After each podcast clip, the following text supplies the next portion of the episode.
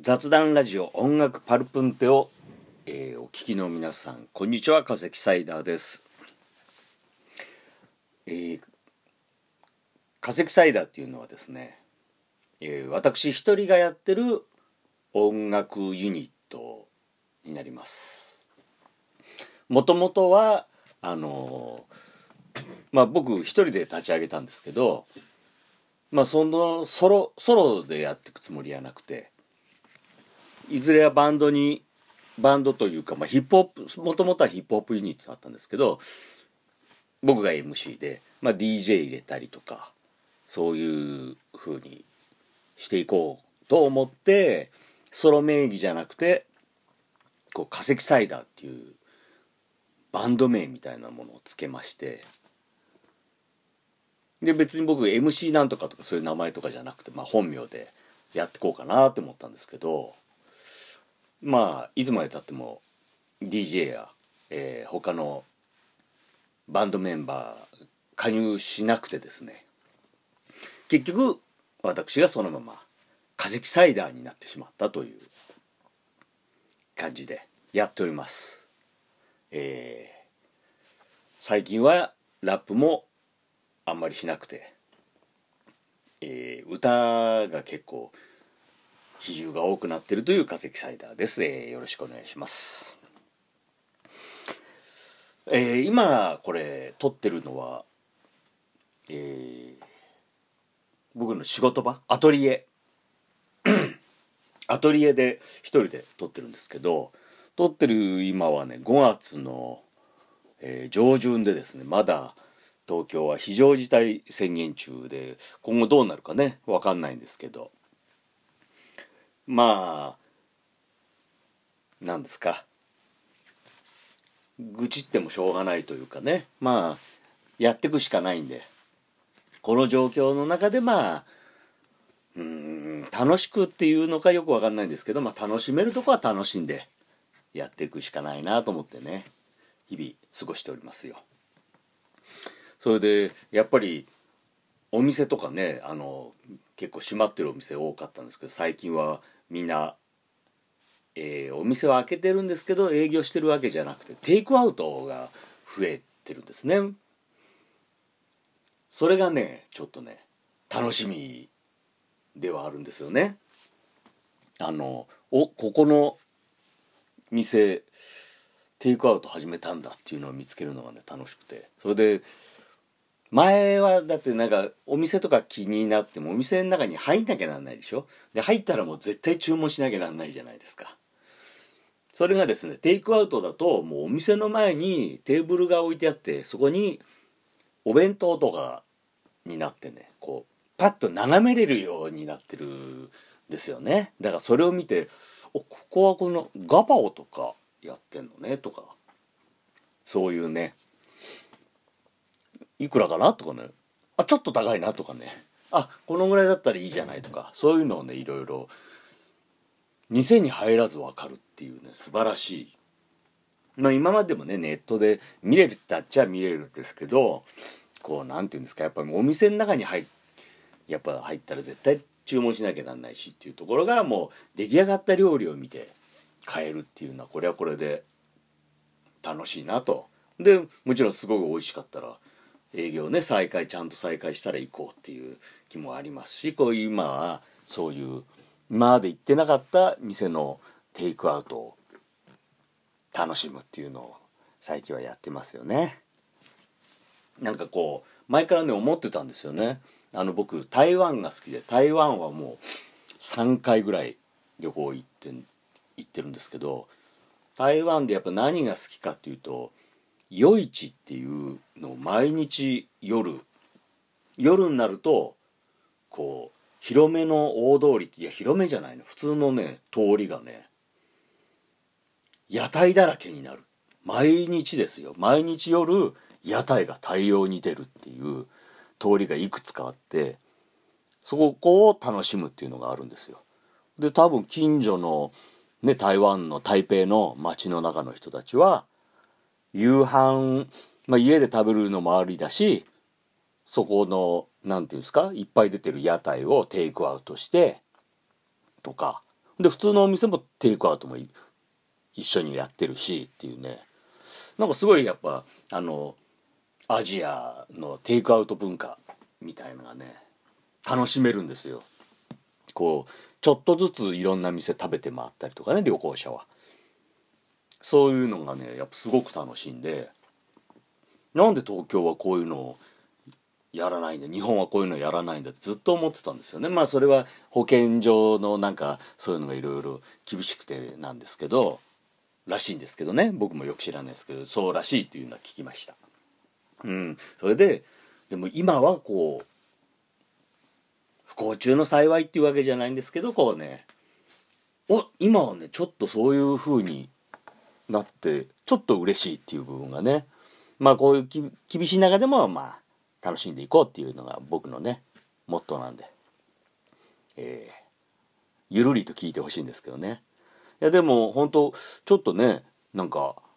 政府からでしたっけ？あの新しい生活様式みたいな、まあ、今やってることをしばらく続けてくれっていうようなのをね言ってますけど。でも本当そうなるとちょっとテイクアウトがすごい増えるんじゃないかなと増えたらいいなと思っておりましてなんか増えそうな気がするじゃないですか。それでちょっとね台湾み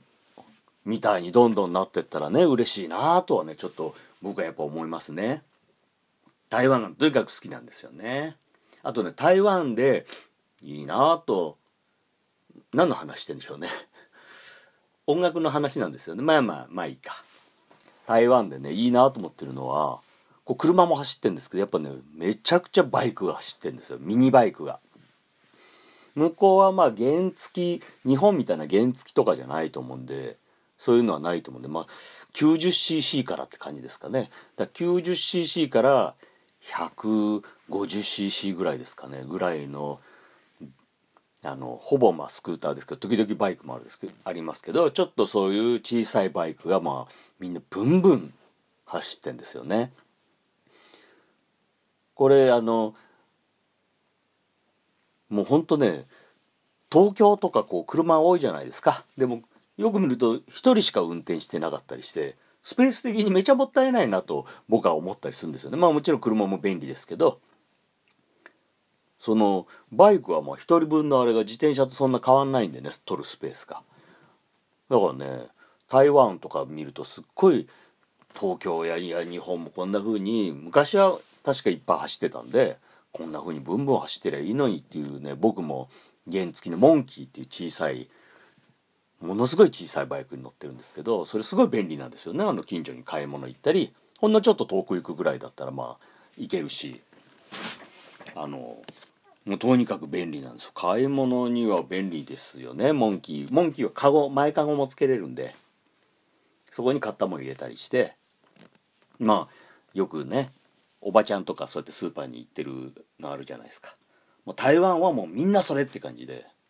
いいんですよ。でもうね道路の両端の端っこの歩道の端歩道も広いんですけどその道路や歩道の端っこが全部バイク置き場になってんですよね。でみんなそこにバイクを止めるっていう。まあみんなあんまりにも似たようなバイクだと思ってるんで絶対自分のバイクどこに止めたか忘れる人続出なような気もするんですけどその辺はうまくやってんでしょうかね。ちょっとねそういうのはうん日本もこう何て言うんですか？こう昔からねにこう一つ上のランクへみたいなこうことを日本人はよく言っておりますけどそういうんじゃなくてちょっと下がってみるのもいいんじゃないかって僕はずっと思ってるんですけどこうねもうかっこいい東京はもうかっこいい会社がいっぱい走ってますけどちょっとも下がってみてみんな株ホンダの株にあのあの郵便屋さんとかが乗ってるバイクですけどあれすごく頑丈で燃費もいいバイクなんですけどみんなそれに乗るとか電動バイク新しく開発してもらってみんな電動バイク乗るとかなんかそういう風になってもいいんじゃないのとはね思ってますね。えー、何の話でしたっけ？テイクアウトな最近楽しみっていう話ですよね。これがねでもね本当台湾のテイクアウトは安くていいですけど日本のテイクアウトはね高いんですよねやっぱね。外食のがそのままお弁当になってるんでちょっと高めが多いのはちょっと台湾みたいに安い外食外食じゃテイクアウトが増えていただくとすごい嬉しいなと思うんですけどね。まあそんなんでねこう私も家にずっといるんであの、まあ、昔からあのインスタグラムで発表してるんですけど「質素亭」っていうあのコンテンツを勝手にあの僕ヘボいヘボいっていうとあれですけどインスタント料理インスタント食品を使ってまあ、料理っていうかまあこれはどんな味だろうって試して食べるのが好きだったんでそれをインスタグラムで発表してましてそれを質素亭って名付けてるんですけど本日の質素亭はなんかペヤングソース焼きそばをちゃんとフライパンでやって食べてみましたとかそういうのを発表してましてそういうのはまあ安いんで安くて美味しくて自分で工夫するのが楽しいっていうのもやってるんでもしよかったら、えー、インスタグラムの化石サイダー。あのアルファベットそのまま化石 KASEKICIDER 化石サイダーでインスタグラムやってるんでよかったら見てください。質素って本当ねいろいろ楽しいですよ。本当もともとはねいあれですレトルトカレーをあのいろいろ食べ比べたくて始めたっていうとこがありましてね。昔ね住んでた自由が丘の隣駅の奥沢奥沢っていうところに住んでた時にですねあの聞いたことないコンビニの裏に住んでまして昔はあったじゃないですか。こういろいろあんまり聞いたことないような名前のコンビニって。僕もその聞いたことないコンビニの裏に住んでましてでコンビニに住んでるってことはあの裏に住んでるってことはもう冷蔵庫いらないじゃんと思ってもう冷蔵庫つけなかったんです。引っ越して。買わなかったんです。でも喉が渇いたりしたらコンビニに行くっていうのをやってましてそれである日レトルトカレー食べたくなりましてカレー食べたくなりましてレトルトでいいだろうと。一人だしどうせ。でそのコンビニに行ったらあのねもう何の印刷もいや印刷はねしてあるんですけどもうレトルトの銀色のパックそのままでドンって売ってるんですよ100円で。で業務用業務用なんかレストラン用欧風ビーフカレーって書いてあったかな。それをね一回買って食べたらねいやこれは1,000円ぐらい取られる結構美味しいレストランのカレーじゃんみたいなカレーで。でいつもそれをね買ってたんですけどまあそんなね聞いたことのないあれだったんでコンビニだったんでなくなっちゃいまして。でじゃああのレトルトまだ食べたいんだけどどうしたらいいんだろうと思って近所のスーパー全部回ったんですね。自由が丘のスーパーを全部回りまして。そしたらないんですよ。そこのなんか聞いたことないコンビニが関連してる会社のやつか知んないんですけど売ってないんですよ絶対。でしょうがないからこれはじゃあもう片っ端に食べてみようと。始めたんですね。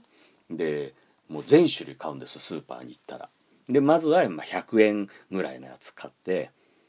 食べ比べたんですけど100円のカレーはね分かったんですよ。100円のカレーはほぼねお金もともとそもそもかけらんないんでまずくなく普通にカレーだったらいいっていうだけなんですよね。すげえうまいみたいなのがなかなかあんまない世界なんです。それで次はね200円300円ぐらいのゾーンをまた片っ端から食べ始めたんですけどそのゾーンはね美味しいのがすっごいいっぱいあるんです。何でも100円と変わんないんじゃないかっていうのもあるんですけどこれは美味しいっていうのもねちゃんとあって。で僕が食べて美味しかったのはあの明治えっ、ー、とね男の黒カレーっていうそれはね300円以内で売ってるんですけどよく。いろんなスーパーで。それはめちゃくちゃ美味しいんでそれもぜひ食べてほしいですね。あとねもう基本で無印良品のレトルトカレーのねグリーンカレーっていうのは美味しいですよ。あとね何だったかなマッサマンカレーっていうのだったかな。もうすごいね美味しいです。無印行ったらまあちょっと300円400円とかすると思うんですけどレトルト全部試してレトルトカレー食べてみるの楽しいですよ。すごく美味しいんで。それで僕ね今はこういうことになってライブとかできなくなってんですけど前はもうね全国ライブちょこちょこ行った。全国ってそんなしょっちゅう行ってたわけじゃないですけどいろいろライブやってるとお客さんが全国からこう来てくれてそれでご当地のレトルトカレーとかプレゼントしてくれるんですよね皆さん。僕はそういうの食べてるっていうのをあのインスタグラムとかで発表してたんで。そしたらもうご当地の結構ね調べるとね値段申し訳ないですけどまあ紹介するインスタグラムで紹介するから値段も一応ちょっと調べるんですよねもらったら。そうするとねやっぱご当地のは高いんですよねみんなね。500円？700円。なんだったら1000円近く1000円以上するのもあったりするんですよねご当地もの。ご当地もののレトルトカレーはだからかなり全国食べさせてもらいましたけど分かったことがですねご当地ものっていうのは基本あれなんですよ。ご当地の食材を使いたいからこうね使うカレーを作るっていう目的で始めちゃってるんで味のゴールが見えてないんですよね。ないのが多い。なのでこうねご当地ものは結構ぼんやりしてるのが多いですね。あのご当地の食材を使ってるだけっていう。か逆におすすめなのはもう店の名前を出してるような。名店の店の名前を出してとかその名店のお店でも作ってるようなレトルトカレーは基本間違いないですよね。あのお店としてもそんな変なもん売ってもらっちゃ困るっていうのもあるんで。だからまああのご当地ってわけじゃないですけど地方とかの名前ついてたとしても、まあ、お店の名前ついてるとね美味しいですよ。こういうねちょっと楽しみ方もしたりするとまあね家でも楽しめるんじゃないでしょうか。うんもう何の話でしょう。あともう家にいるとゲームゲーム三昧ねやっておりますけどえー、ゲームはねちょっとねこういうあのコロナとかなる前にあの真城めぐみさんヒックスビルの真城さんがあの女性ボーカリストいろんな人のコーラスもねやってる有名な方ですけど真城めぐみさんがインスタグラムで今引っ越すから断捨離してるっていうのを今断捨離中っていうようなねインスタグラムをよくその当時上げてたんですよね。そしたらねゲームボーイアドバンスをもう捨てるみたいなことを書いてたんで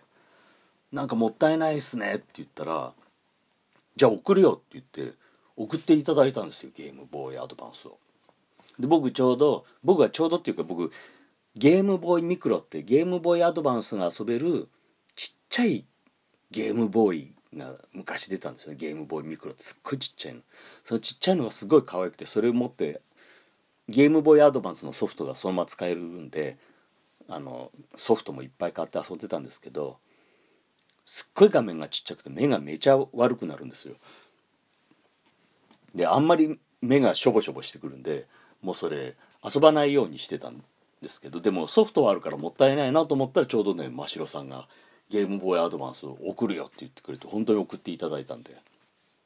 今ねあれですよ。家でゲームボーイアドバンスでねマリオカートをやって楽しんでおりますよ。あの真城さんはなんかツアー中暇なねミュージシャンってツアーに行ったりするとね暇な時間っていうのができる。待ち時間っていうのがあるんですよね絶対。それが結構あるんですよ。でそれをの時間潰すために多分買ったと思うんですけど名前ね後ろにね真白めぐみってねテプラテプラじゃないか。まあ、テプラでいいか。テプラみたいなのでこう書いてあるんですよ。貼ってあるんですシール。でね可愛いかそのままにしておりましてで僕自分の名前のステッカーもあったんで化石サイダーの。それペタンと貼って今ねダブルネームで使わせております。でもこの間真城さんのインスタグラム見たらなんか家にいなきゃなんないからなんか家にあるゲーム探してっつってなんか立ち上げたら壊れてたって言ってすごいゲームボーイアドバンス返した方がいいんじゃないかっていうねちょっと思いましたけどまあ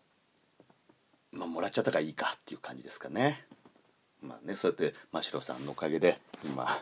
家でゲームボーイアドバンスでマリオカードを楽しんでおりますよ。何の話でした？もうなんかどうでもいいことえらい話しちゃいましたね。音楽の話ですよね。音楽の話をじゃあしましょうかね。ちょっと喉が渇いてきたんでコーヒーコーヒー飲んでいいでしょうか？コーヒー入れようかな。あのこの非常事態宣言とかなる前からこうその前はねあのもう3月ぐらいからでしたっけ？外出自粛要請っていうのがそれまで僕ね家ではまあまあ眠気覚ましぐらいにインスタントコーヒーでいいかって感じでそれで外で美味しいコーヒー飲めればいいかなんていう感じで思ってたんですけどもうねほんとライブもずっとミュージシャン3月ぐらいからなくなっちゃいましたからね。おかげでもうあれですよ。もうライブのリハーサルとかね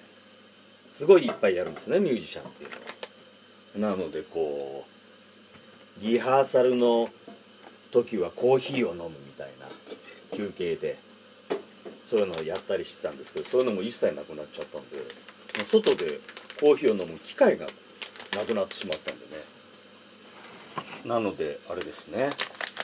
もうついに家ですいませんね。ちょっとガサガサやって袋を買ったコーヒーのコーヒーをねもう開けようと思って。それでだからこれはもいよいよ家でこうコーヒー飲むしかなくなっちゃいましてですね。僕今までこう家でコーヒー入れたりするみたいな文化はなかったんですけど自分の中で。ついにでもあれですよ。コーヒーやるかって感じで今始めております。でもコーヒー入れてる人はねこう詳しいですけど初めての人ってさっぱり分かんないでしょ。だからもう豆売ってるコーヒー屋さんに行ってもうあれですよ。どう見てもいい年した男なんですけどあのコーヒーのことさっぱり分からないんでどうしていいか教えてくださいとお願いして。教えてもらいましたね。教えてもらったと言ってもまああのどういう味が好きですかって聞かれてとかざっくりした感じで。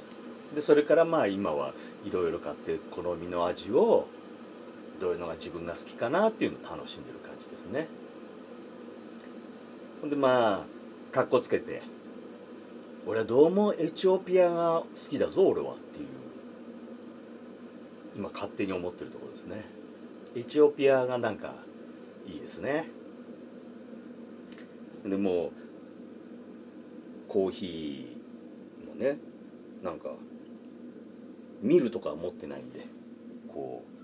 う頼む時もどうしますって豆そのまま渡されそうになるんで困るんであの紙で紙にコーヒーのペーパーで飲むんでみたいな。なんて言うんですかもう。全然分かんなくて。ぼんやりしたことを言っていつもお豆を買ってきますね。コーヒーのお豆を。エチオピアのお豆を買ってきますよ。なんかコーヒーのねなんか入れ方もいろいろあるみたいですけどいろいろっていうかなんかお作法っていうんですか？なんかそれも全然分かんなくてもドブドブ分かんないんで入れて飲んでますね。なんかみんな凝ってる方はね丁寧に入れてこうしかもそれをなんかあれじゃないですか水筒に水筒に入れたりしますよね。ああいうの憧れますな。憧れるけどまあ僕はそこまでしなくていいかなと。大体これもねさっき音がしたと思いますけど水道水沸騰させて飲んでますからね。水道水でいいじゃないかってことに僕もなったんですね。昔はちゃんと買ってましたよ。あの飲み用の2リットルの水を飲料水を買ってましたけど重いでしょ。重い上にペットボトルがすごい出るでしょ。しかもあれ潰すってなったらすごいベカベカとかすごい音がするじゃないですか。そういうのがねなんか面倒くさくなってなんか水がねえなと思った時に水道水をねガブガブ飲んでみたら水道水も結構いけるじゃないかってことに気づきまして。それからもう私はもう水道水派ですね。男だったら水道水みたいな。あこういうのはあんま良くないですかね。あのジブリの宮崎駿さんもあのドキュメントかなんかで言ってましたね。水道水を飲めって言ってましたね。どういう文脈でそういうこと言ったか分かんないですけど水道水を飲めって言ってまして。ああやっぱこの人好きだなと思いましたね。さあさあさあまだか。まだだな。これどういうほんとよく分かんないんだなこれな。これちょっと新しくおろしたお豆なんでちょっと匂いを嗅いでみましょうかねうん。なんかあんま匂いしないな。あの僕静岡出身であの川根っていうのお茶の産地の山の方出身なんですね。それでだからお茶にうるさいってわけじゃないですけど東京に子供の時は普通に飲んでたお茶だったんですけど東京とかねこっち町の方の飲食とかのお茶飲んで分かったのがあ緑茶っていうのは香りを飲むんだなっていうね。まあ甘みとかそういうのもありますけど甘みや渋みを楽しむっていうのはありますけど緑茶はすごい香りあのお茶の葉っぱの香りを楽しむんだなってことが東京に来て分かりましてですね若い時に。だからねコーヒーも香りなんじゃねと香りなんじゃねってことにちょっとね思ってんですけどどうなんでしょう？どうなんでしょうね？コーヒーっていうのは一体。さあさあもうそろそろいいかな？いいかな？あとねうちあの今ここ仕事場アトリエからアトリエっていうとすごいかっこいいでしょ？アトリエからねこれをお送りしておりますがアトリエはですねあちょっとちょっとあれを洗いますよ。あの何？コーヒーカップに注ぐあのあれを収まえるやつ。何？何？コーヒーペーパーを収まえるやつを今洗いましたけど。ちょっと待ってください。ちょっと待って。なみなみなみなみマグカップに注ぎすぎちゃったぞこれ。過ぎてしまって大変ですよこれは。こぼしそうなんでそーっとそーっと歩きますよ。よしよしあこんな時間経っちゃってんの？恐ろしい。あれ何の話してましたっけ？おすすめのアルバム？おすすめのアルバムの話をするんですよね。僕ほんとちょっと今回このお話いただいて勝手にあの無人島に持っていくならこの1枚を話してくださいって勝手に頼まれたと思ってずっと無人島に持っていくなら何だろうって思ってたんですよね。今まであんまり聞かれたことなかったんで。でもふとねまあ無人島無人島にラジカセあんはあんのかっていうかね。電源あんのかってちょっと思ったりもしますけど。まあねそんなこと考えてもあれなんで。なんだろうと思って考えたら細細野晴臣さんの「腹磯」っていうね細野さんの初期のソロ YMO 以前のソロのアルバムって言ったら4枚あるんですかね細野ハウス。で対対岸あ違うトロピカルダンディ対岸陽子原磯ほんで次がもう YMO かな。でそのちょっと違うかもしれないですけど、まあ、ゆるりとゆるりと聞いてください。でこのトロピカルダンディ大安陽子原磯のこの3枚はトロピカル3部作っていう呼ばれてるアルバムでうんなんて言ったらいいんでしょうね。あの外国人から見たアジアをテーマにしした音楽をやってる。なんでしょうね。なんかなんかで確か読んだんですけどあまあマーチン・デニーっていうねハワイなんなんていうんですかラウンジミュージックみたいなハワイのいやあるんですけどそれは別に本当ハワイ特有のものっていうわけじゃなく白人がリゾート地としてのエキゾチックに感じるハワイっていうのをイメージした曲なんですよね。でも知らない人が見るとなんかハワイっぽいって思うような曲だったりするんですけどそれから着想したんでしょうかね。細野さんも。だからそういう目で自分は一回外人というか宇宙人みたいな目になって外人だな。それで日本やアジアっていうものをこう外から見るような目ででそれにそれを洋楽的なエッセンスで解釈したらってことなんですかねこの「トロピカル三部作」っていうのは。それがねすごく気持ちよくてで特に僕は払いそうこれ多分三部作のもう多分ねあれなんで決定版になってるんだと思うんですよね払いそは。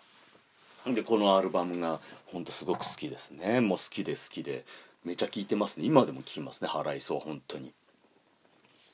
でこれがあってこうあれあのなんですか？このもう次のステップですか？もう YMO は。YMO は今度そのマーチンでさっき言ったマーチン・デニーが「ファイヤークラッカー」っていう曲をすごいなんですか？木琴木琴じゃないなんつなんていうマリンバでパンパカパンパンパンパンパンポンポコポポンカバー曲だと思うんですけどそれをこうエキゾチックにカバーする。っていうハワイとかアジアっぽいって感じにカバーするっていうのが「ファイヤークラッカー」っていう曲があるんですけどそれをもうほんとまた細野さんはファイヤークラッカーをディスコでディスコソングでカバーしたらアメリカでヒットするんじゃないかっていう冗談みたいなことを思いついたのが YMO なんで。だからなんかそういうねもちろん音楽も大好きですけど細野さんのそういう考え方というか思考回路というかそういうのはすごくねうん勉強になってますね。ずっとね自分の音楽活動。あんま大してしてないんじゃないかと言われそうですけど音楽活動の中ではすごくその辺は勉強になってますね。さあもうえらい話しちゃったからもうもういいですか？もういいですかね？最近はですね本当でもミュージシャンって今3月から一切ライブがないんで今もね5月上旬で決まってないんですよね。最初はねほんと3月いっぱい休めば4月からやってけんじゃないかっていう3月はまだすごいそういう考えが3月5月からあ3月4月5月からはもう営業再開できるだろうってみんな思ってて結構ね4月5月のライブも決まってたんですよねみんなね。でもこれはもう全然収束しない緊急事態宣言になる前ですよ。前にもこれはもう収束しないんじゃんっていうのがみんなあったんで。もう全部キャンセルキャンセルキャンセルでもう全部なくなっちゃったんで。もうミュージシャンは今ね完全ほぼみんな無職状態の人が多いんじゃないですか。僕なんかもう超無職ですよもう。で無職だったんで。まあじゃあ絵でも描くかなと。僕あのなんていうんですか？芸術家活動ももう結構10年以上前からやってましてもっと前かな？15年？もっと？10、まあ、15年以上前からも芸術家活動絵の展覧会をやって絵を買ってもらうっていうのをやってましてあの京都のトランスポップギャラリーっていうねイラストレーターや漫画家とかそういうなんていうちょっとサブカルっぽいアーティストを呼んでやるあの展示会する展覧会するっていうコンセプトのあのギャラリーなんですけどそこの方にあの化石さんの絵は面白いから毎回やりましょうって言って毎年ね絵の展覧会ややらせてもらってであの今度こういうのをやったらどうですかとかいろいろアイディアとかね提案もしてもらって一緒にやってきたんですけどもうこういう風になって本当次の展覧会のちょっと前まではね何月にやりましょうそれもね3月にやりましょう5月にやりましょうとかそういう話も去年とかまではしてたんですけどもうそういう話もちょっとねできなくなっちゃったんで。でちょうどね音楽も無色だしと思ってまあじゃあキャンバスで絵でも描いて発表するかと。でふとあ発表もしたら買ってもらえばいいじゃないかと思って絵の展覧会のように。それでね今は新作を書いて発表してそしたらありがたいことにすぐ買ってもらえるんですけどそうしたら何人かも僕も欲しかった私も欲しかったっていう人がいるんであじゃあ書きますよって言って今ね受注で書いてるって感じですね。もう受注で書いてるってところがもうね芸術家というよりもあれですね職人の職人みたいな感じで今アトリエでやっておりますよ。ある意味音楽活動が中断されてるぐらい今ね忙しく絵を描いております。でもちょっと今後もね今ちょっとえー、アナログ出して新しくまたその後撮ってミニアルバム出そうかっていうような話もあってまあ新曲も何曲かあるんでそれまとめたのを今後、えー、3密じゃない感じでうまく撮れないかなと。思っておりますね。ちょっとうんそうですよね。こういうこの状況をまあ楽しむってわけじゃないですけど、えー、この状況の中でできることをまあできるだけ楽しみつつやれたらなと思っております。こんな感じでいかがでしょうか。えー、お聴きくださってありがとうございました。化石サイダーでした。